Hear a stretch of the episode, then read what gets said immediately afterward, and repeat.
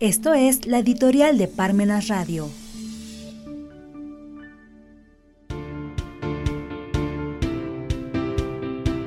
El tiro de gracia al empleo.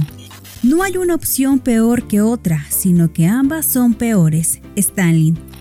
De acuerdo con las últimas estadísticas, hay un incremento considerable de la inflación, de un 6%, lo cual es extraordinario, considerando que en los últimos años el promedio anual oscilaba entre el 3 y el 4%. Por su parte, el movimiento de la economía sigue paralizado por las medidas necesarias, desde luego, para contener la pandemia. Por ello, estamos ante un fenómeno económico bautizado por los ingleses como estanflación. Por si no fuera suficiente con esta situación anormal de la economía, porque se unen los dos extremos, la inflación y el estancamiento de la economía, ahora resulta que el día viernes 23 de abril del 2021, en una edición vespertina del Diario Oficial de la Federación, se publicó la tan resonada reforma de diversas leyes como la Ley Federal del Trabajo, la Ley del Seguro Social, la Ley del Impuesto al Valor Agregado, la Ley del Impuesto sobre la Renta, el Código Fiscal de la Federación y la Ley del Infonavir,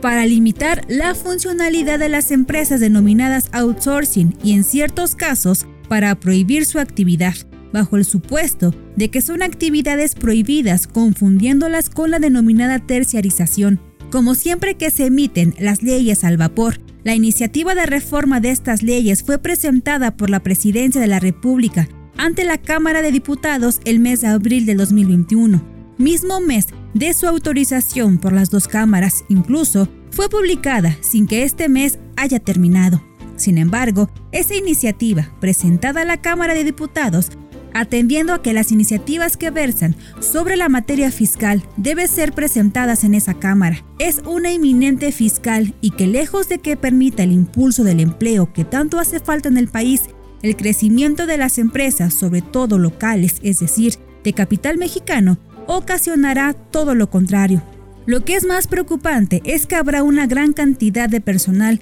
que no podrá ser contratado, lo cual repercutirá en la situación económica tan afectada que hay por la pandemia iniciada en el año de 2020, situación agravada ahora en el 2021. Por esta serie de medidas legislativas que lejos de permitir la reactivación de la economía causará lo contrario la prohibición de la tercerización, es decir, la de enviar todo el personal de un patrón a otra empresa, ya existía en la Ley Federal del Trabajo, pero no era tan sancionada ni castigada. Por ello, hubo una tolerancia en parte del Estado y en parte porque se vio una incapacidad de las autoridades, particularmente de la Secretaría del Trabajo, para perseguir esa terciarización que se propagó por todo el país y en cualquier giro de las actividades económicas. Por ello, lo que anteriormente era una simple multa como una sanción por la tercerización, ahora, con esta reforma, se convirtió en un ensañamiento de sanciones,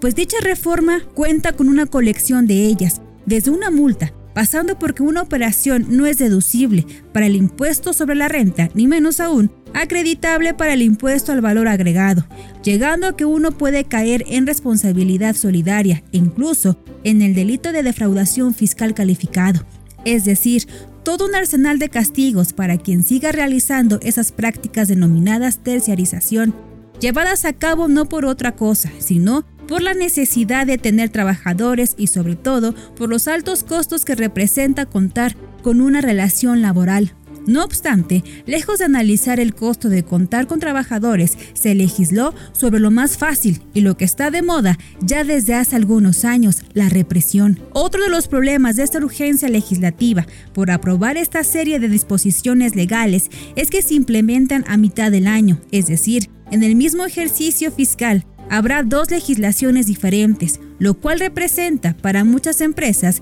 que normalmente planean sus finanzas desde unos meses antes de iniciar el año, una afectación considerable en sus actividades, en sus operaciones y sobre todo en sus proyecciones para el próximo año. Sin embargo, como siempre, el principal afectado con estas urgencias legislativas son los trabajadores, pues si ahora conseguir un empleo es sumamente complejo con estas ocurrencias legislativas, todo apunta a que el tiro de gracia para el empleo se publicó el pasado viernes 23 de abril.